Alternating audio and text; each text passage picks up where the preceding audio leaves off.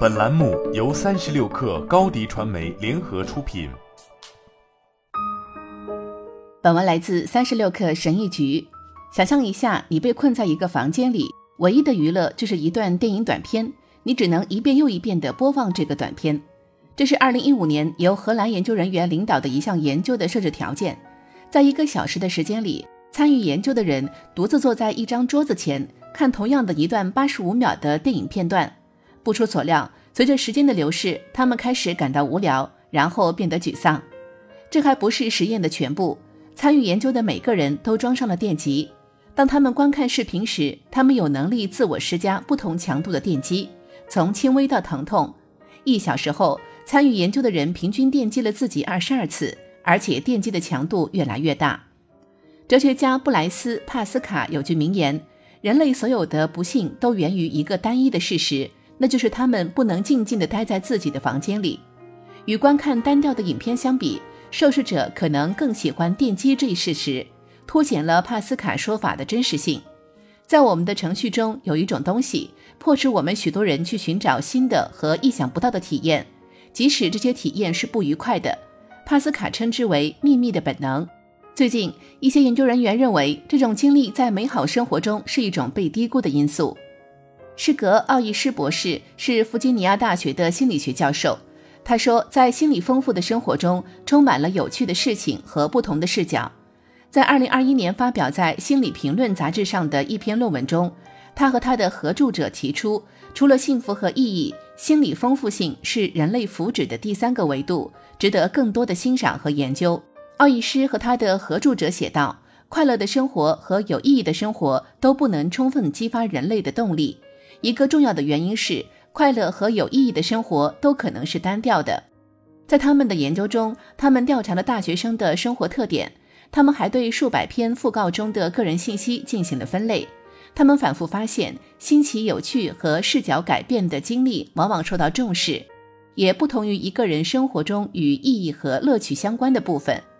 奥义师说。生活满意度、积极情绪和生活意义等传统的幸福感衡量方法不一定能囊括所有令人羡慕的生活。有些人渴望心理上的丰富的生活，而不是幸福的生活或有意义的生活。这种对新奇和多样化体验的追求，可能会与现代生活的某些元素产生冲突。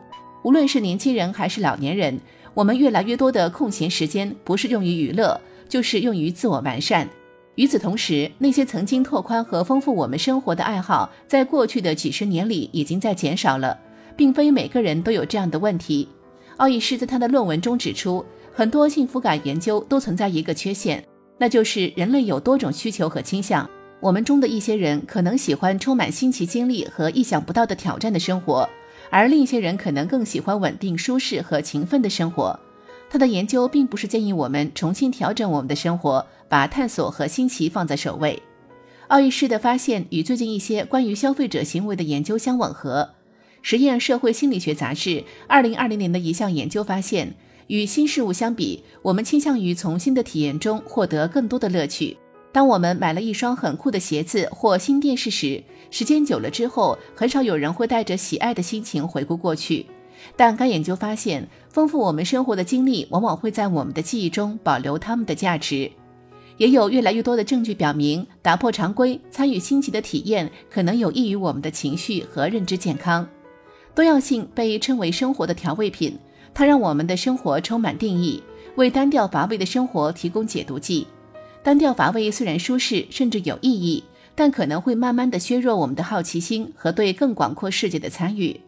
奥义士和他的合著者在研究中写道：“一个过着幸福生活的人，在垂死之时回首往事时，可能会说我很开心；一个过着有意义生活的人，可能会说我改变了世界；但一个拥有丰富心理生活的人，可能会说我度过了一个多么美好的旅行啊！生命就是一个奇迹。”好了，本期节目就是这样，下期节目我们不见不散。高迪传媒为广大企业提供新媒体短视频代运营服务，商务合作请关注微信公众号“高迪传媒”。